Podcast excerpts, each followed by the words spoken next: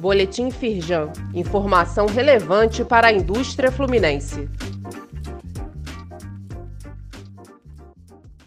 Edição de terça-feira, 30 de novembro.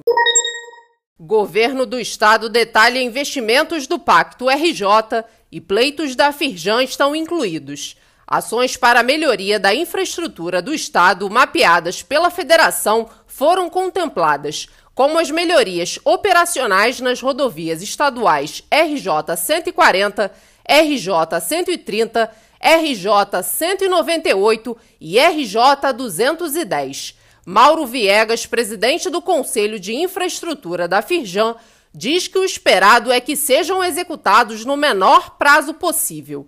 Leia mais no site da Firjan.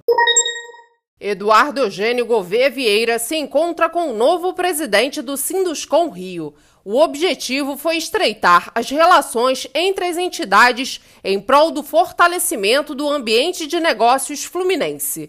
Cláudio Ermolim, presidente do Sinduscom Rio, ressalta que não vê o setor forte sem estar unido com a Firjan e que a parceria é fundamental. Saiba mais no site da Firjan.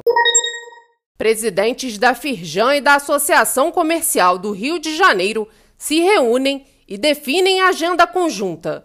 Na pauta estiveram assuntos em comum das duas instituições na defesa do desenvolvimento das empresas, como questões de infraestrutura.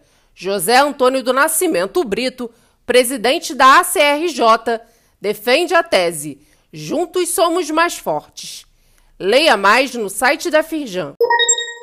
Firjan na mídia. Broadcast destaca estudo da Firjan sobre demanda de gás natural. O mapeamento identificou que a demanda pode alcançar a ordem de 97 milhões de metros cúbicos por dia e gerar investimentos de 15 bilhões no período.